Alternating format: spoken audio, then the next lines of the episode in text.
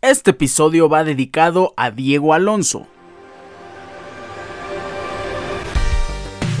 La verdad es que Diego Alonso es un entrenador, coach y director técnico que yo sí admiro por lo que hizo en la Liga MX. Me encantó la gestión de Diego Alonso en Pachuca. Ya después tuvo una gestión medio inestable ahí con Rayados de Monterrey. Se fue de la Liga MX. Después se fue a la MLS. Para los que no lo sabían, Diego Alonso estuvo en la temporada 2020 con el Inter de Miami. Hoy muy polémico Inter de Miami.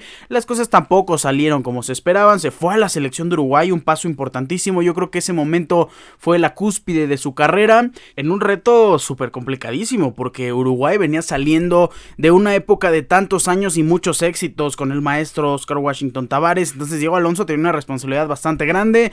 Las cosas no fueron lo que se esperaba, no tuvo el éxito deseado esa selección uruguaya y al final termina siendo cesado. Hoy Uruguay tiene a Loco Bielsa entre sus filas y desde 2022 eh, Diego Alonso no tenía club. Se decía que podía llegar a la selección mexicana, que era un candidato. Se decía que antes de André Jardine podía estar con América, antes de la época de Tuca podía estar con Cruz Azul. Al final ninguno de esos rumores se concretó y hoy podemos decir que Diego Alonso es nuevo director técnico del Sevilla. Esto es un paso muy especial y yo me siento muy contento por este entrenador porque va a ser su primera incursión en el fútbol europeo, su primera incursión en el viejo continente con un club de historia, de trascendencia, un club importante y también un club que busca títulos y que busca estar en las grandes posiciones de España. Es la primera vez que Diego Alonso va a dirigir en Europa y desde aquí le deseamos la mejor de las suertes a uno de tantos entrenadores uruguayos que les tenemos mucho cariño en este programa. Diego Alonso, ¿cómo están? Hoy es viernes 13 y aquí les pregunto... ¿Ustedes creen en la mala suerte? Hoy es viernes 13 de octubre. Les doy la bienvenida al episodio número 266 de su programa Deportes Ricardo Cerón Podcast. Ya con mis equipos de fantasy y con lo que hemos estado sufriendo con las lesiones, empiezo a creer que la mala suerte es completamente real, ¿eh, muchachos? Hoy vamos a hablar de temas completamente diferentes. No tenemos la Liga MX, tampoco tenemos el fútbol europeo, las mejores ligas en Europa, para nada. Hoy tenemos una edición completamente especial porque tenemos International Break, el parón por la fecha FIFA. Vamos a hablar de las eliminatorias de la Conmebol, para mí las eliminatorias más pasionales, más competidas, más duras de todo el planeta. También tenemos que hablar de la clasificación a la Eurocopa, las eliminatorias de la Euro 2024 en Alemania, cómo se van a definir los 24 lugares para esta Euro, obviamente 23 disponibles ya que Alemania está clasificado directamente. También hablaremos de la selección mexicana y la previa de sus partidos en contra de Ghana y en contra de la selección de Alemania el día sábado y el día martes. Vamos a hablar de la NFL semana número 6, Thursday Night Football, ya se jugó. Kansas City Chiefs vence 19-8 a Broncos. ¿Qué tal estuvo el partido? Tenemos varias cosas que comentar, varias noticias y el calendario. Tenemos que reafirmar el calendario de la semana y nuestras predicciones. Vamos a terminar el episodio respondiendo a alguna de las preguntas que nos hicieron en nuestra cuenta de Instagram. Comenzamos pues las eliminatorias de la Conmebol. Vamos a hablar del fútbol más intenso internacionalmente. Hablamos del sur del continente americano. Ya van tres jornadas. Hay oportunidad para absolutamente todos. ¿Por qué? Porque para la siguiente Copa del Mundo en Estados Unidos, Canadá y México va a haber muchísimas elecciones. Las eliminatorias de la Conmebol ahora tienen siete cupos, seis directos y uno por repechaje. Esto es infinitamente más viable para las elecciones como Chile, como Venezuela, como Paraguay imagínense como Bolivia, sí, tiene tres partidos jugados, tres partidos perdidos, pero todavía le hace falta muchas rondas. Sabemos que son 18 eh, partidos, así que, bueno, todavía tiene chance cualquier selección. Ya se jugó la jornada número 3 el día de ayer, todos los partidos el día de ayer estuvieron sumamente interesantes. ¿Quién abrió la jornada? Colombia en contra de Uruguay, un partido súper cerrado, una cancha dificilísima en el Estadio Metropolitano de Fútbol Roberto Meléndez. La selección colombiana abrió el marcador por parte de James Rodríguez al minuto 35. Después nos fuimos al descanso con la ventaja colombiana. Eh, Olivera, el jugador lateral izquierdo de Napoli, mete el el gol del empate para Uruguay al minuto 47. Después Mateus Uribe, lo recordarán los aficionados americanistas, pues le da la ventaja una vez más a Colombia. 2 por 1 al minuto 52. Hasta ese momento todo iba excelente, pero ¿qué pasa? Camilo Vargas, sale expulsado don Camilo Vargas, doble amarilla y tenemos gol de penal de Darwin Núñez al 90 más 1 que le da el empate a la selección uruguaya, sin duda alguna la garra charrúa. Salió a flote y logran sacar este empate, para mí en lo personal creo que es un empate sumamente importante por la dificultad de la cancha. Otra cancha que es muy difícil y que siempre se le complica más a los brasileños es el estadio Hernando Siles de Bolivia, donde cae la selección boliviana a manos de Ecuador, gol de Páez al minuto 45, Ramalo empató las cosas para Bolivia al minuto 83, hasta ese momento la nación súper contenta, iban a conseguir su primer empate en toda la clasificación, pues no, al 90 más 6, Rodríguez anota el gol que le da la victoria a la selección perdón, ecuatoriana. Siguiente partido, partidos que llamaron la atención. Ahorita, ahorita que platiquemos el de Brasil. Qué cosa. Partido de la selección argentina. No perdían desde hace muchísimo tiempo en contra de Paraguay en el estadio más monumental. Y el día de ayer, por supuesto que no fue la excepción. Argentina Vence 1 por 0 por la mínima, gol de Nicolás Otamendi muy temprano en el encuentro, al minuto 3, Argentina llegó, ¿eh? este marcador es muy muy eh, extraño porque la selección argentina llegó muchísimo, Nico González, extremo izquierdo, sin problema alguno, sin, eh, sin miedo a fallar, tuvo dos jugadas claras de frente a la portería para cruzarla de zurda, meterla directo al poste contrario del arquero y no, la mandó afuera Nico González, no es la respuesta, Messi entró en el segundo tiempo, al final por ahí, tiro libre de Messi que pega en el poste, hubo por ahí otro remate, si no me equivoco, en el primer tiempo, que va al travesaño o al poste, Argentina estuvo muy cerca, sí es cierto, un remate fuera del área de Rodrigo de Paul, que pega en el poste y se va hacia eh, donde no estaba el autor Martínez, que el toro siempre está ahí acechando el área, ¿eh? Argentina llegó 15 veces, 4 veces al arco, 75% de posesión, pero no lograron meter más de un gol en contra de la selección paraguaya. El problema de Paraguay, no llamaron a Juan Escobar. Eh, siguiente partido, la selección chilena venció de local 2 por 0 a Perú. Gol de Diego Valdés. Es que Diego Valdés está encendido, está en un momentazo, sin duda alguna, el jugador del América. Anota gol al minuto 74 y autogol de López al minuto 90 más 1 desde el Estadio Monumental de Chile. La selección chilena, bicampeona de América, venció 2 por 0 a Perú. Para cerrar la jornada, la sorpresa sin duda alguna hasta el momento en la eliminatoria de la Conmebol y obviamente de la jornada. Brasil recibía desde la arena Pantanal a Venezuela, un rival que en el papel era infinitamente fácil pues Brasil no logra sacar la victoria. Ni siquiera en el primer tiempo anotaron gol, llegaron 15 veces, 6 remates, 71% de posición. ¿Quién anotó el gol? Gabriel al minuto 50, pero después Bello. Ustedes reconocen a Bello, le suena por ahí más o menos el nombre de Bello, jugador suplente, jugador que milita, es correcto, ya se lo estarán imaginando, en el Mazatlán. Eduard Bello le anotó gol a Ederson, el delantero de Mazatlán le anota al arquero del Manchester City. Vaya, los niveles están sumamente parejos, que aquí no me parece nada extraño. Anota gol bello de chilena, por cierto, al minuto 85 y le da el empate a Venezuela uno por uno en contra de la selección brasileña. Resultada sasasasazo para los de la Vinotinto. Venezuela ya se pone en el sexto lugar con cuatro puntos. Muy buen resultado y Brasil le afecta porque en este tipo de eliminatorias sabemos que Brasil y Argentina van a clasificar caminando. Pero aquí es una batalla entre estas dos selecciones rivales a muerte, entre quién va a ser el primer lugar de las eliminatorias y quién va a estar en los bombos en una mejor posición. Obviamente, la selección argentina tras tres jornadas tiene nueve puntos, tres partidos jugados, tres partidos ganados, diferencia de goles de más cinco, diferencia en contra, cero.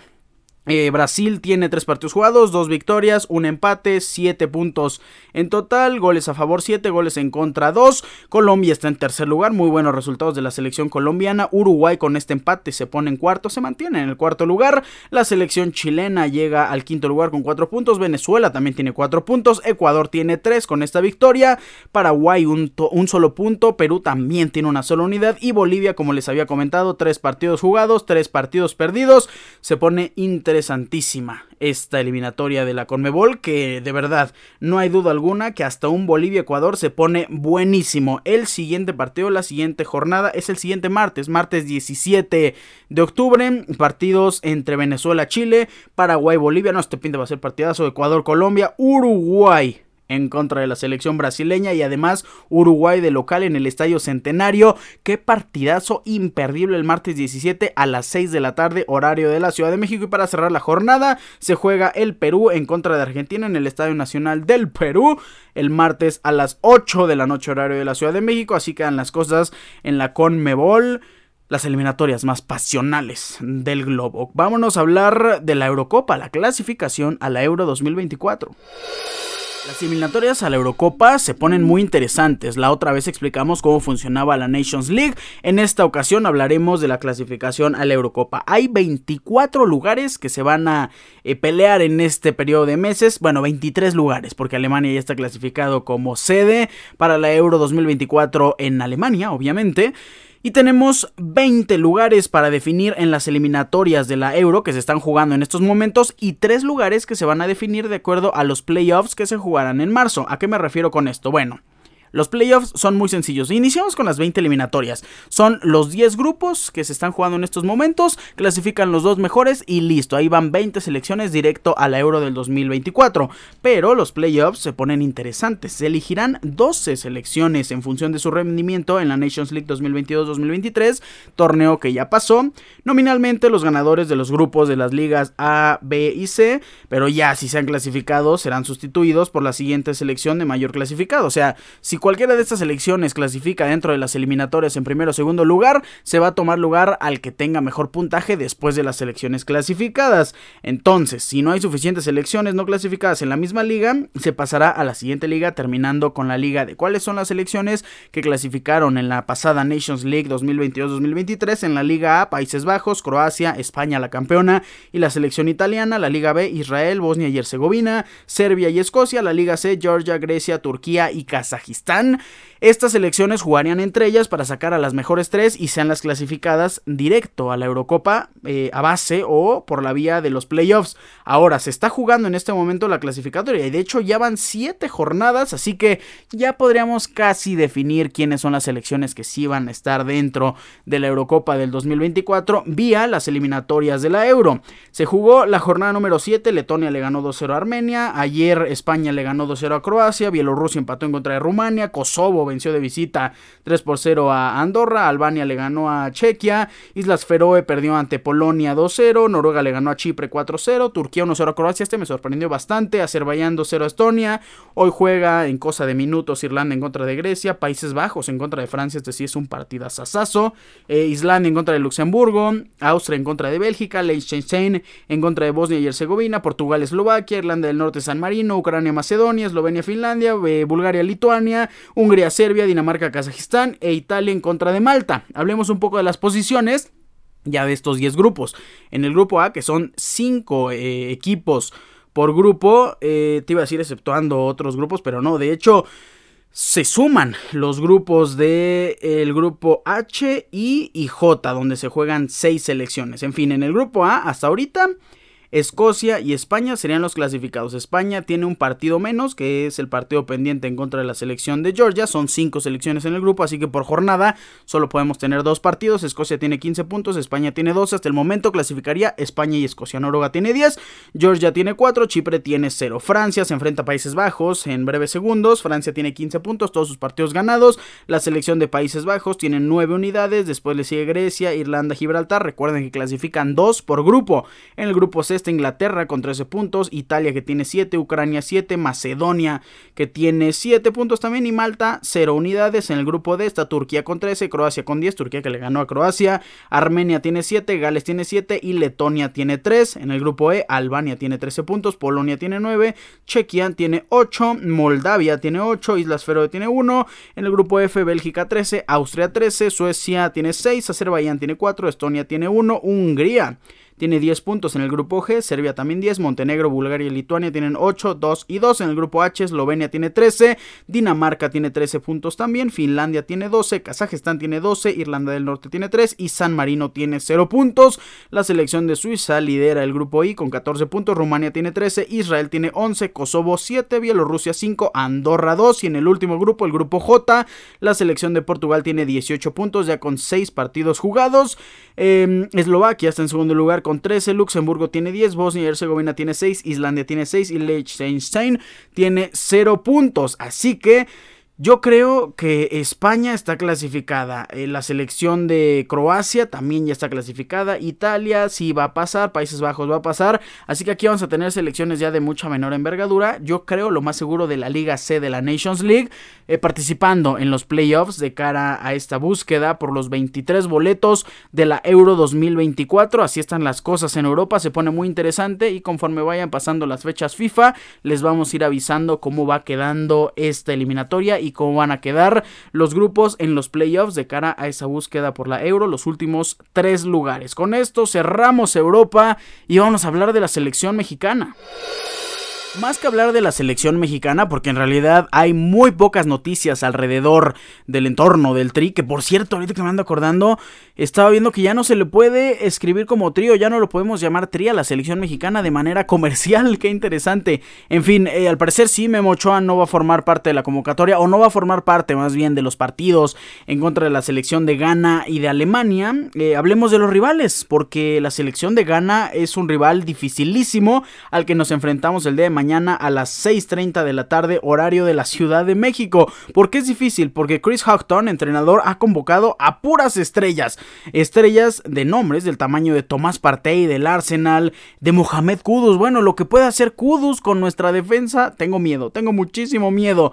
Eh, Iñaki Williams del Athletic Club de Bilbao, Ernest Numag, eh, también eh, llamó a Jordan Ayew. Bueno, estrellas a la ofensiva que son sumamente poderosas, que son muy, muy buenos jugadores. Daniel En la defensa también un gran jugador.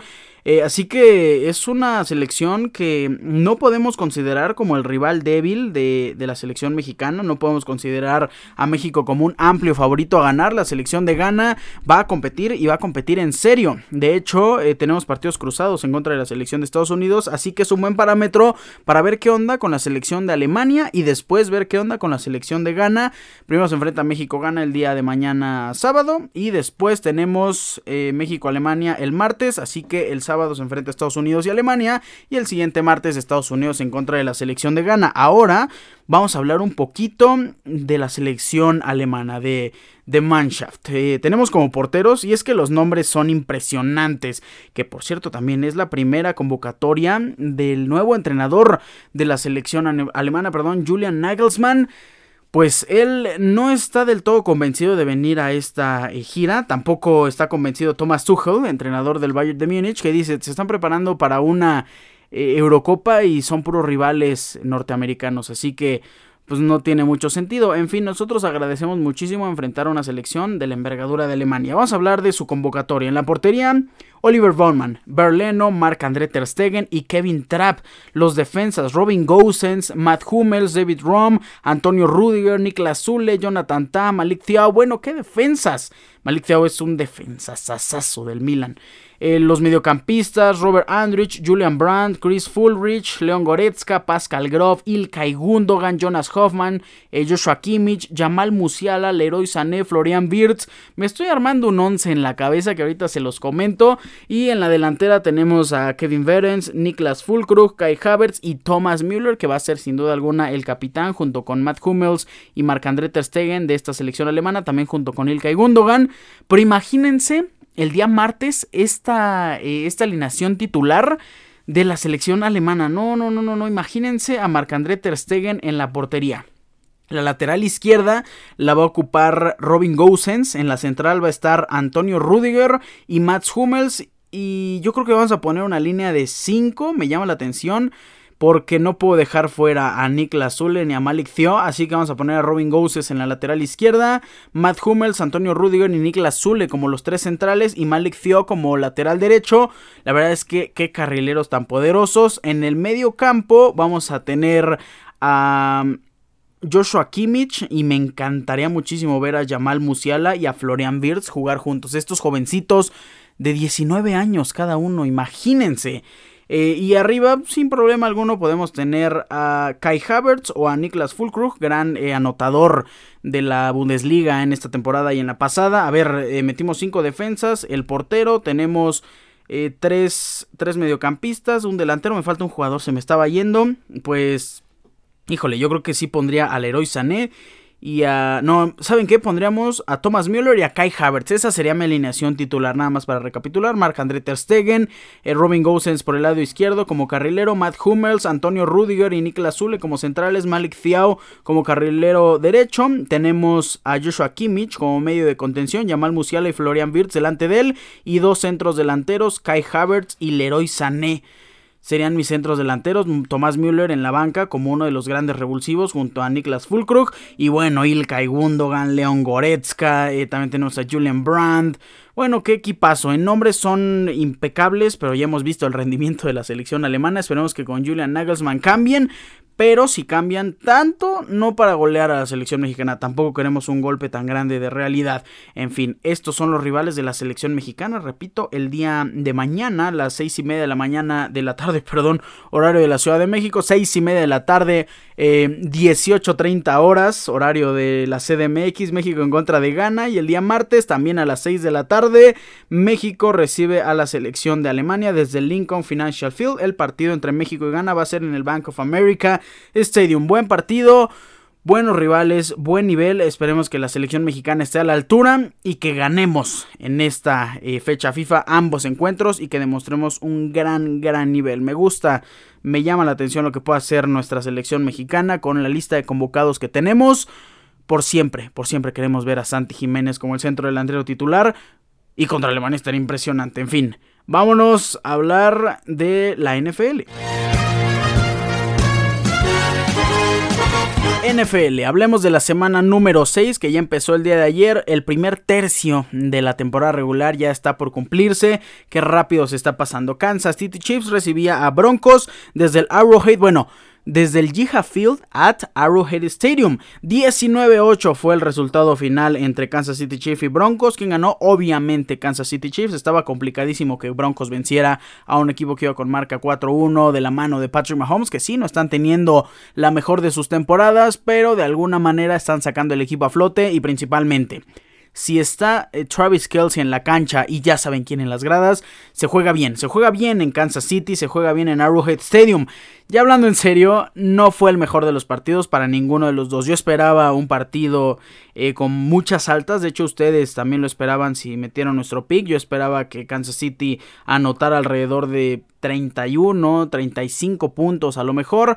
Y era fácil para Broncos. Solo tenía que anotar 11 puntitos sin problema alguno. Ya si nos ponemos exigentes, 17, 21 y podía ser un buen encuentro. Pues no. La verdad es que Broncos solo hizo una anotación.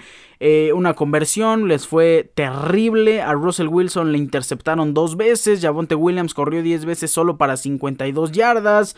Eh, no tuvo recepciones. Russell Wilson corrió 4 veces para 31 yardas ya en los últimos suspiros del encuentro. Que a ver, esos últimos suspiros todavía le daban oportunidad. Iba venciendo Kansas City 16 a 0 a Broncos de Denver. Tenían que hacer otra anotación con otra conversión y ya, pero pierden el balón y la verdad es que no. Ni siquiera se le vio esa ambición a Russell Wilson de ganar. Jalen McLaughlin, 7 acarreos para 30 yardas nada más. Tuvo dos recepciones para 12 yardas. Quien tuvo una mejor producción de Broncos fue Cortland Sutton, que tuvo 4 recepciones para 46 yardas y una recepción de touchdown. Así que dentro de lo terrible de Broncos, pues Sutton fue de lo más rescatable en este partido. Por cierto, Broncos de Denver quiere poner a la venta a todo el equipo, sí a Jerry Judy, a Cortland Sutton, a lo mejor también a Javonte Williams, en la defensa prácticamente a todos menos a Patrick Surtain, con justa razón porque Pat Surtain es una estrella de talla mundial. Eh, cortaron, de hecho, si no me equivoco, el día de hoy en la mañana a Frank Clark. Le habían reducido el salario, habían modificado su contrato y lo cortan esta tarde. Randy Gregory se fue eh, antes de este partido, cambió de equipo, así que pues Broncos está iniciando una reestructuración completa, creo que va a tener un pick alto, un pick poderoso y esperemos que lo sepan manejar de una manera correcta. Este cambio de aires no va a ser bueno para los aficionados porque Broncos no va a tener una excelente temporada ni esta ni la que sigue, así que van a tener que aguantar por un rato a tener nuevamente éxito. Y por parte de Kansas City Chiefs, pues tampoco es que Patrick Mahomes haya tenido el mejor de los encuentros. Él lanzó 40 veces para 30 yardas, 300, perdón, 40 veces para 30 completos, 306 yardas, una, un pase de touchdown. Ese pase fue para Kadarius Tony, que tuvo 3 recepciones, 9 yardas, una intercepción para Patrick Mahomes. Por tierra, Isaiah Pacheco corrió 16 veces para 62 yardas, Clyde Edwards 2 veces para 7 yardas nada más, Patrick Mahomes corrió 6 veces para 31 yardas, Travis Kelsey, que fue lo mejor del partido, Tuvo 9 recepciones para 124 yardas. Rashid Rice 4 recepciones para 72 yardotas. Isaiah Pacheco tuvo 6 recepciones. Que esto en fantasy, cada recepción es inmaculada. 6 eh, recepciones para 36 yardas. Eh, pues Sky Moore, 2 recepciones, 22 yardas. Muy, muy apagado el encuentro. No me gustó. No esperaba eso. Más del lado de Kansas City Chiefs. No esperaba que sumara tan solo 19 puntos y eso con trabajos, ¿eh? Así que me preocupa un poquito Kansas City. No me gusta muchísimo cómo están jugando, pero al final de cuentas van con marca de 5-1 y son de los mejores equipos en la conferencia americana. Vamos a hablar del calendario de la semana número 6 y vamos a reafirmar, vamos a cambiar, vamos a ver qué onda con nuestras predicciones. Se cumplió la primera de ellas, que era bueno, yo creo que de las más fáciles de toda la semana. Kansas City venció a Denver Broncos. Tenemos partido desde Londres, que por cierto, el último encuentro de Bills eh, en el último partido de London estuvo impresionante. Fueron 61.273 personas en el Tottenham Hotspur Stadium. Muy buen apoyo en Londres, siempre, siempre para la NFL. Ahora sí, regresando al calendario. Eh, pues tenemos el tercer juego de Londres, Tennessee Titans, en teoría, entre comillas, eh, recibiendo a Baltimore Ravens. Eh, nos quedamos con la predicción de Baltimore, Falcons en contra de Washington Commanders, ya los partidos de las 11 de la mañana horario de la Ciudad de México, desde aficionados, nos quedamos con Falcons, aquí este me sigue generando unas dudas pero unas dudas. La defensiva número 32, que es Chicago, en contra de una ofensiva poderosa, que es Miss Minnesota Vikings, pero sin Justin Jefferson, y una ofensiva que últimamente se ha visto muy electrizante y más en el pasado Thursday Night Football, un equipo con mucho descanso como Chicago Bears, DJ Moore, Justin Fields, enfrentando a su rival divisional, una defensa tristísima, la de Miss Minnesota Vikings.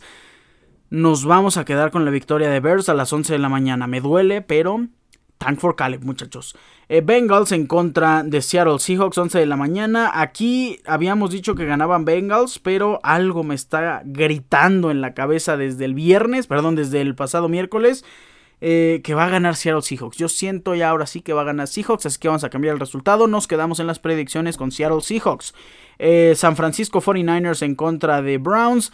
No va a jugar Deshaun Watson. Esto le da una amplia ventaja a San Francisco 49ers. El domingo a las 11 de la mañana, transmisión por Fox Sports. Gana 49ers, pero no la va a tener fácil. ¿eh? No va a ser tan fácil como ustedes creen. Es la mejor defensiva hoy de toda la NFL. Mejor que Águila, sí. Mejor que 49ers, por supuesto que sí. Lo que le falla, pues es la ofensiva. Ya no tienen a Nick Chubb. Por ahí Ford no está triunfando tanto. Eh, Karim Hunt, pues tiene mucho que demostrar. Sin Deshaun Watson va a estar Dorian Thompson. Así que no, no creo que gane. Eh, eh, Cleveland Browns, así que nos quedamos con San Francisco 49ers. Siguiente partido, 11 de la mañana. híjole, esto es de los más difíciles de predecir. Texans en contra de Santos. Nos quedamos con los Texans. Colts en contra de Jaguars, 11 de la mañana, transmisión por Fox Sports 2. Nos vamos a quedar con Minshumania que no ha perdido en temporada regular. Con Colts, Minshumania le gana a Jacksonville Jaguars. 11 de la mañana, eh, Miami Dolphins en contra de las Panteras de Carolina. Aquí Miami Dolphins tiene y va a ganar obviamente. Ya los partidos de las 2 de la tarde. Raiders en contra de Patriotas a las 2.05 en el canal 5. Nos vamos con Raiders, la victoria de Raiders. Aquí no cambiamos el resultado. Tampa en contra de Detroit Lions. Aquí, híjole, Tampa puede ganar, ¿eh? 2.25 de la tarde, pero nos vamos a quedar con Detroit Lions. No cambiamos el resultado, donde tampoco lo cambiamos es en el partido de LA Rams en contra de Arizona Cardinals. 2.25 de la tarde, transmisión por Fox Sports. Nos quedamos con los Rams. Águilas vence a Jets, sin duda alguna. 2.25, transmisión por Fox Sports 1. Y en el Sunday Night, bueno, el Sunday Night pinta para ser una aplastada. No va a jugar Daniel Jones con New York Giants, no va a jugar Andrew Thomas. Por ahí se espera que sí regrese Saquon Barkley. Entonces... Va a estar triste para Giants de la mano de Tyrod Taylor. Se lo lleva sin problema alguno Buffalo Bills. 6.20 de la tarde. Transmisión por ESPN y por Star Plus. Y para cerrar, Chargers en contra de Cowboys el lunes, Monday Night Football, ESPN Star Plus, 6.15 de la tarde, horario de la Ciudad de México. Para cerrar esta sección, nos vamos a hablar de. Digo, nos vamos a decantar por LA Chargers. Gana LA Chargers este Monday Night Football. Creo que este resultado es el que más eh, puede romper quinielas o en el que más discusión va a haber. Si quieren confiar en su servidor, nos quedamos con los Chargers de Los Ángeles. Ahora sí, despedimos esta sección de NFL y nos vamos a hablar de... Vamos a responder sus preguntas en Instagram. A ver, pues tenemos tiempo, yo creo que nos da chance de responder una que otra pregunta. La primera de ellas, esta me gusta, Santiago Jiménez terminará la temporada con el Feyenoord. Uh, Santi Jiménez termina con el Feyenoord de Rotterdam. Eh, sí, yo creo que sí. Santi Jiménez va a terminar la temporada con el Feyenoord. Después, en, el, en las transferencias de verano, sí se va a ir se va a ir Santiago Jiménez y la verdad es que se tendría que ir a un club grande porque si Santi Jiménez se va a un club de mediana envergadura no estoy diciendo que le va a ir mal, simplemente no va a tener la proyección, los reflectores que, se espera ya de un jugador como Santi Jiménez y es que muchos jugadores de la Eredivisie se han ido a clubes grandes y han triunfado. ¿Por qué Santi no? Si se fue Matis de Ligt a la Juventus, si se fue Frankie de Jong eh, del Ajax al Barcelona, se fue también por ahí en esa época dorada Van de Beek al Manchester United. ¿Por qué Santiago Jiménez no se puede ir a un club tan grande? Hay que soñar de verdad en que mi Santi Jiménez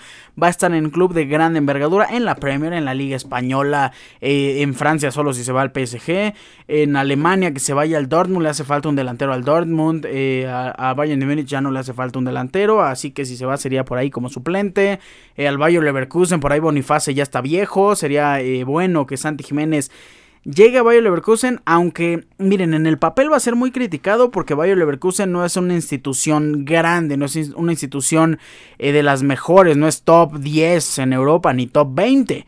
Pero yo sí aprobaría esa llegada porque Bayer Leverkusen está en un plan grande con Xavi Alonso y creo que podría ser el goleador de la de la Bundesliga, Santi Jiménez con el Bayer Leverkusen. Me gusta, me gustaría esa edición. Creo que es de las pocas ediciones que me gustarían de un club con no tan gran, gran afluencia mediática. Ya si estamos hablando de la Premier, bueno, que se vaya al Manchester United, no importa que estén en pésima eh, posición, en un pésimo ritmo. Santi Jiménez en el United, en el City, imagínense compitiendo con Haaland. Bueno, no creo que se vaya al City, ¿eh?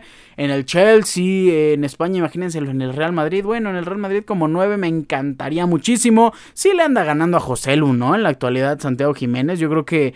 Eh, están, están, eh, yo creo que a la par, pero Santi Jiménez hoy me parece un grandísimo jugador, tiene que demostrar también en ligas grandes, pero tiene la capacidad. Santi Jiménez, tenemos que confiar. Santi Jiménez, imagínense que fuera brasileño, se va al Manchester City sin problema alguno con esos números.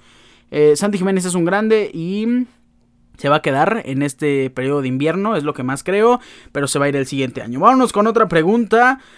Eh, ¿Quién es el jugador perfecto? Creatividad, filigrana. Para los que no este, sepan qué es filigrana, es como una habilidad, el regate, la magia. Eh, vamos respondiendo Neymar. Eh, cabeceo, velocidad, resistencia, pierna derecha, pierna izquierda, todo sin repetir, ok. Uh, a ver, voy leyendo tu pregunta. Creatividad. ¿Qué jugador tiene un cerebro impresionante? Para mí no hay mejor jugador que dé pases eh, a gran distancia con un cerebro magnífico que Kevin De Bruyne. Kevin De Bruyne, bueno, lo que hace el belga, qué pases. Me acuerdo que antes de que se lesionara en esta temporada de la Premier, lo vi en un partido en contra de Sheffield United, donde iba perdiendo, si no me equivoco, eh, Manchester City. Y Kevin De Bruyne da un pase de tres dedos, casi casi desde el medio campo, un poquito más adelante, hasta el área chica. Eh, pase a Haaland. Que de verdad, qué magia, qué fuerza, qué posibilidades infinitas de pase tiene Kevin De Bruyne. Sin duda alguna sería la creatividad de Kevin De Bruyne, nuestro jugador perfecto. La filigrana, bueno, como les dije, es Neymar. El rey del regate, el rey de la magia, el rey de esto es Ronaldinho, pero... Pues como no está en activo, yo me quiero imaginar que son jugadores en activo, si no diríamos que Ronaldinho, pero vamos a quedarnos con los jugadores que todavía estén eh, en actividad. Nos quedamos con Neymar Jr. que tiene un regate, una filigrana, bueno, espectacular. Eh, cabeceo. Eh, ¿De quién sería el puro cabeceo? Em, no, ¿saben qué? Es, es una idea para mí muy errónea poner a delanteros con cabeceo, sí, sabemos que son killers, sabemos que tienen muchos goles con la cabeza, como Harry Kane con eh, Tottenham en su momento, ahora con Bayern München, no sé, Robert Lewandowski con Bayern y ahora con Barça, pero para mí un buen rematador de cabeza, un excelente y el mejor rematador de cabeza es Virgil van Dijk, la forma en la que se eleva, la forma en la que busca el balón, en la que domina el área, no tienes que ser delantero para saber rematar perfecto hacia la portería, el cabeceo sería de Virgil van Dijk, no elijan a los delanteros, o bueno, claro que son buenos, ¿no? Kane Lewandowski, pero para mí hay muchos mejores jugadores, hasta Militao me parece un excelente rematador de cabeza mejor que esos delanteros. Virgil van Dijk es nuestro cabeceo en este jugador perfecto. Eh, ya tenemos creatividad, filigrana, cabeceo, velocidad. Híjole, ahorita, hoy por, hoy por hoy no existe competencia para Kylian Mbappé. Así que sería la velocidad de Kylian Mbappé, la resistencia. ¿Quién tiene buenos pulmones? Eh, bueno, pues el jugador con tres pulmones, ¿no? Eh, Ngolo Kanté. Sí, no, es, híjole. Hoy, si hablamos de hoy, hoy, hoy, Golo Kanté podría ser que ya no tenga tanta resistencia, pero como sigue en activo, Kanté en su prime, no bueno, qué resistencia, corría todo el partido, no se frenaba en ningún momento, estaba en toda la cancha recuperando, corriendo, pasando, llegando de un área, se iba a la otra, de un tiro de esquina al otro, este, en diagonales, no, no, no, no, no. Kanté sería nuestro jugador con máxima resistencia. Fuerza. Miren que no mencioné la fuerza. Eh, Lukaku, Romelu Lukaku es el jugador más fuerte que he visto en la actualidad, sin problema alguno. Romelu Lukaku, qué potencia de Romelu Lukaku. Nos quedamos con la fuerza de Lukaku. Pierna izquierda, Lionel Messi. No existe duda alguna que Lionel Messi es la pierna más educada, la pierna zurda más educada y la pierna derecha no existe duda tampoco. Nos quedamos con mi comandante, con Cristiano Ronaldo. Así que sería creatividad de Bruin, filigranas Neymar Jr. Cabeceo Virgil van Dijk, velocidad Kylian Mbappé, la fuerza Romelu Lukaku, resistencia en Kanté, pierna derecha de Cristiano Ronaldo y pierna izquierda de Lionel Messi. Ah, sí sería el jugador perfecto, imagínense qué joya. Vamos a responder otra pregunta, esta me encanta. Eh, fíjense, ya es de la fecha FIFA. 11 eh, inicial versus Alemania y México tiene posibilidades de ganar. Híjole, es que si tomamos el parámetro de los resultados en contra de Alemania, claro que México tiene posibilidades de ganar. O sea, la selección de Alemania está teniendo unos resultados, pero tristísimos, tristísimos. Miren, vamos a hablar, ahorita que estoy buscando los últimos resultados de la selección alemana. Le ganó a Francia, sí, en un amistoso el 12 de septiembre. Goles de Müller al minuto 4, el héroe Sané al 87 y Griezmann eh, descontó de penal al 89 desde el, Signal, desde el Signal perdón. Pero antes de eso, perdió ante Japón 4-1. Perdió ante Colombia 2-0, perdió ante Polonia 1-0, perdió ante Ucrania, ah no, empató en contra de Ucrania 3-3, perdió contra Bélgica 3-2, le ganó a Perú el 25 de marzo del 2023 y ya antes de eso la Copa del Mundo donde le ganó a Costa Rica, empató contra eh, Alemania y perdió contra Japón. Miren, dos partidos seguidos perdiendo en contra de la selección japonesa. Así que, a ver, obviamente en el papel México con estos resultados, claro que tiene posibilidades de ganarle a Alemania. Ahora, si tienen el compromiso de jugar estos jugadores alemanes al estilo de Julian Nagelsmann, puede ser una Alemania muy, muy peligrosa. Imagínense lo que haría la defensa de México en contra de Florian Wirtz, en contra de Jamal Musiala, en contra de Kai Havertz. No tenemos muchísimas posibilidades en defensa. Pero yo confío en que México puede sacar un muy muy honroso empate o que sí puede tener la victoria. Así que sí, México tiene posibilidades de ganar, tiene más posibilidades de ganar en contra de Alemania. Nah, no es cierto, les iba a dar una gran mentira. Tiene más posibilidades de ganar en contra de la selección de Ghana que contra Alemania, la verdad. Ahora vamos a hablar de un once inicial. Eso sí, me tengo que apoyar un poquito. Denme un segundito. Me tengo que apoyar. Por aquí la tenía. De hecho, había guardado la foto hace uno que otra. Una que otra semana o uno que otro día. Mmm Aquí está. Eh, la convocatoria de la selección mexicana. A ver, este es el 11 viendo la convocatoria que me gustaría y que es muy probable viendo lo que está metiendo Jimmy Lozano, la convocatoria de Lamborghini. Eh, Malagón en la portería, porque si no está Memo Ochoa, es Malagón el portero titular sin problema alguno. Nos quedamos con Luis Ángel. Eh, la defensa izquierda, híjole, es complicadísimo. Me quedo con Jesús Gallardo como lateral izquierdo.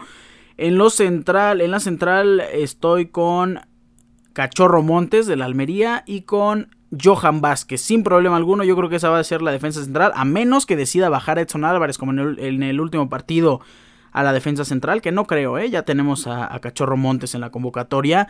Y en la lateral derecha es que no sé por qué confía muchísimo en Jorge Sánchez, cada entrenador que llega. Es algo que de verdad parece una cuota de, de minutos para Jorge Sánchez. No me encanta eso, no me gusta para nada. Yo me quedo con Kevin Álvarez, no me importa lo que haga Jimmy Lozano, me quedo con Kevin Álvarez en el lateral derecho. Entonces Malagón, Kevin, eh, Cachorro Montes, Johan Vázquez y Jesús Gallardo. En el medio campo, como siempre, 4-2-3-1. Me quedo con Luis Romo y Edson Álvarez, por delante de ellos Luis Chávez. De un lado Uriel Antuna, del otro lado Irving el Chucky Lozano y como centro delantero Santiago Jiménez, pensando que utiliza a Henry Martin o a Raúl Jiménez en el partido en contra de Ghana el día de mañana. Si no, si cree que es mejor Henry Martin Martin que Santi Jiménez o que Raúl Alonso en contra de, Alemania, pues a lo mejor si Santi va mañana en contra de Ghana y luego ya, Henry Martin seguramente. Entonces, esa sería mi alineación mm, en contra de la selección de, Alemania. Por ahí me gusta la dualidad entre carril izquierdo y carril derecho que pueda tener Irving Lozano y, y mi brujo Uriel Antuna. Se pueden cambiar en cualquier momento y además Dime que no puede estar Irving Lozano en contra de la selección a la, que le, a la que le marcó el mejor gol de toda su carrera. Por Dios, claro que va a estar Chucky Lozano.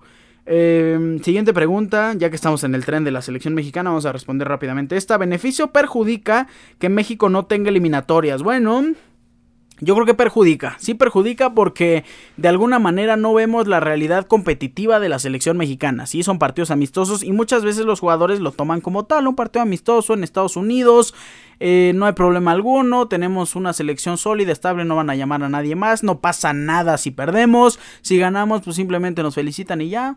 Entonces yo creo que sí, sí afecta que México no tenga eliminatorias. Estamos viendo eso con la selección de Alemania. Imagínense, en vez de estar jugando en contra de Francia y Países Bajos, en contra de Portugal, eh, si no nos vamos a super grandes envergaduras europeas, en contra de la selección de República Checa, que es poderosísima, Croacia, Turquía. No, se está enfrentando a Estados Unidos y México, un rival unos rivales que no son del mismo tipo de juego que el continente europeo. Así que sí, Creo que le afecta a la selección mexicana. Estoy seguro que le afecta a la selección mexicana no tener eliminatorias. Eh, otra pregunta. Ah, bueno, miren, esta no es pregunta, pero te mando una visión del futuro. Se viene la 14. Posibilidades. Ay, sí me da miedo que se venga la 14. No me gustaría porque están insoportables los aficionados de las águilas. Entonces, no, no me encantaría. Vámonos ya con una de otros deportes. Eh, Fórmula 1, esta es buena. La Fórmula 1 se pondrá aún, se pondrá aún más aburrida con todo ya definido. A ver, no es aburrida la Fórmula 1 y tampoco está todo ya definido, por favor. Em, yo creo que no se va a poner aburrida. De hecho, hasta pienso de alguna manera lo contrario. Que gane Max Verstappen, sí, que gane. Ya no va a haber eh, primer lugar para nosotros eh, con Max Verstappen trascendental, que pueda ganar el título, que siga sumando. No, ya las competencias van a ser del segundo lugar para abajo. ¿Quién va a rebasar? ¿Mercedes o McLaren? Este Ferrari van a alcanzar a Checo Pérez. Checo Pérez se va a levantar. Helmut Marco le dio por ahí, eh, si no me equivoco, dos carreras, que es Estados Unidos y el GP de México como para que se vea que Checo Pérez sale de esta mala racha. Así que yo creo que el espectáculo va a ser más grande, ¿eh? De verdad, estoy seguro que va a ser más emocionante. Es más, que dejen irse a Max Verstappen, que se vaya, no hay problema alguno. Ya vamos a sumar. La Fórmula 1 se mide a partir de 18 puntos este, para abajo, ya 25. Nadie, no existe Max Verstappen, ya fue campeón Red Bull también. Vámonos, vamos a competir del segundo para abajo.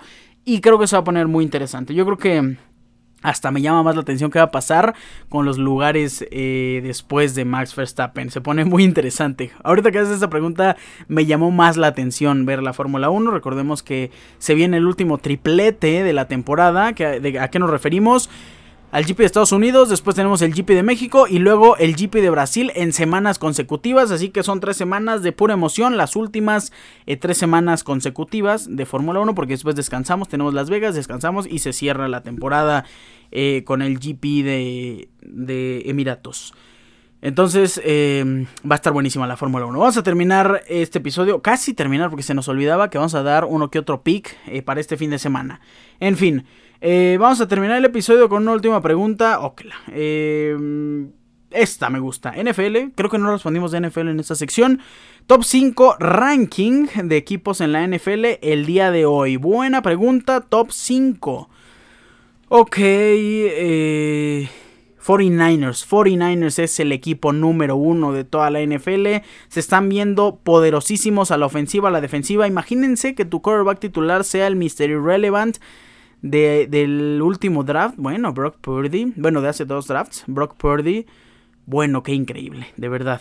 Impresionante lo que estamos viendo con 49ers. El segundo equipo, mi top 2. Hasta, de hecho, se me, se me había ocurrido ahorita darlo del 5 al 1 y se me fue.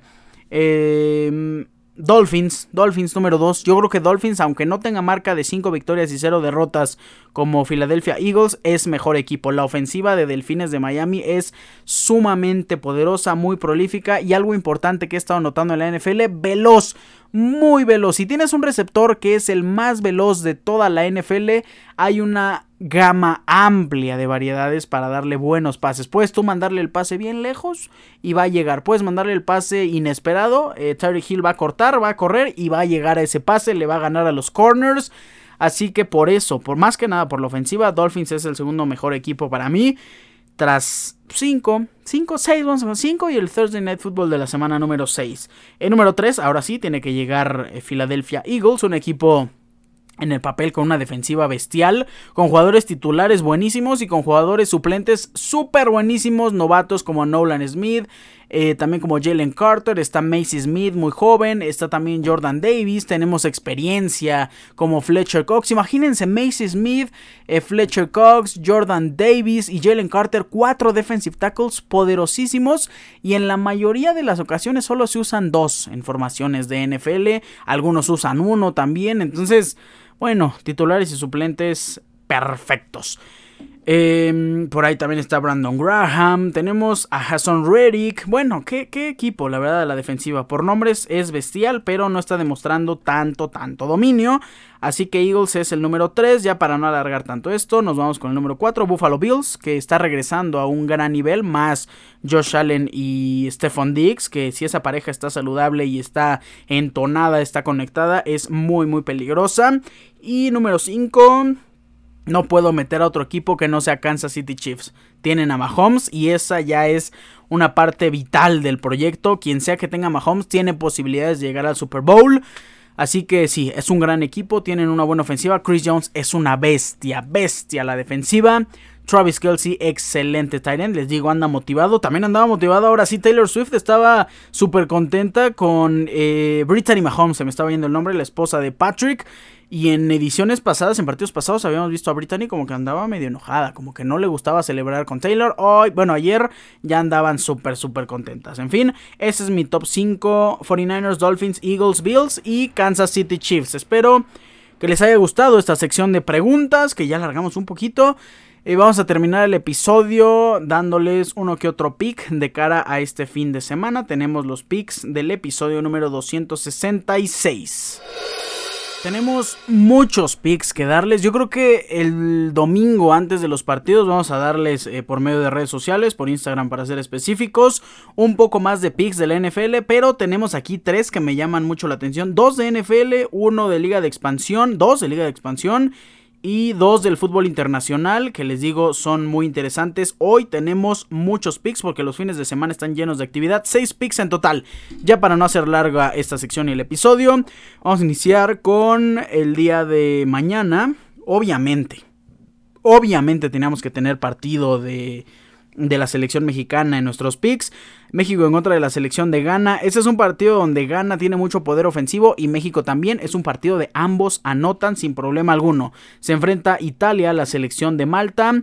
Eh, apostar por Italia es ilógico, apostar por muchos goles de Italia también es un poco ilógico porque está mal pagado, pero me llama la atención la portería a cero de Italia. Sí, Italia va a tener portería a cero. Vámonos al partido de Oaxaca en contra de Cancún FC de la expansión. Este partido sí es de muchos goles, así que vamos a apostar por un over de 2.5 goles en este encuentro. Se enfrenta Atlético Morelia en contra de Atlante, lugar número 4 en contra del lugar número 6, si no me equivoco. Eh, vámonos con una doble oportunidad, Atlético Morelia o empate. Llegamos a los picks de NFL, vámonos con los Atlanta Falcons que pagan muy bien, eh, vámonos con el Moneyline directo. Gana Atlanta Falcons y para cerrar nos vamos al partido de Panthers en contra de Miami Dolphins. Aquí tengo dos picks interesantes. El primero de ellos todavía no lo suben, que es un over de 45 yardas por tierra para Choba Hobart. ¿Por qué? Porque no juega Miles Sanders. Así que Choba Hobart creo que va a tener un partido bastante eh, activo. Me gusta que corra más de 45 yardas. Y este que me parece también sumamente positivo es el 6 o más recepciones de Adam Thielen con las Panteras de Carolina. Sabemos que Adam Thielen está teniendo mucha actividad, sabemos que Adam Thielen eh, empieza a ser el receptor número uno de Panteras, pero tampoco se crean, es una apuesta eh, un poquito arriesgada, omitamos el partido en contra de, Detroit Lions, donde Adam Thielen tuvo 11 recepciones. El partido en contra de los vikingos de Minnesota, Adam Thielen tuvo 7 recepciones, así que 6 o más empieza a ser un poquito arriesgado. Si nos vamos al partido en contra de Seattle Seahawks, pues con las Panteras de Carolina, Adam Thielen regresó a las 11 recepciones. En contra de Santos, eh, Adam Thielen tuvo 7 recepciones, así que siempre ha tenido 6 o más. En contra de Falcons, por ahí, eh, Adam Thielen eh, falló, tuvo dos recepciones para 12 yardas, pero después de eso ya ha sido el boom total este jugador. Así que 6 o más me parece una apuesta bastante, bastante posible.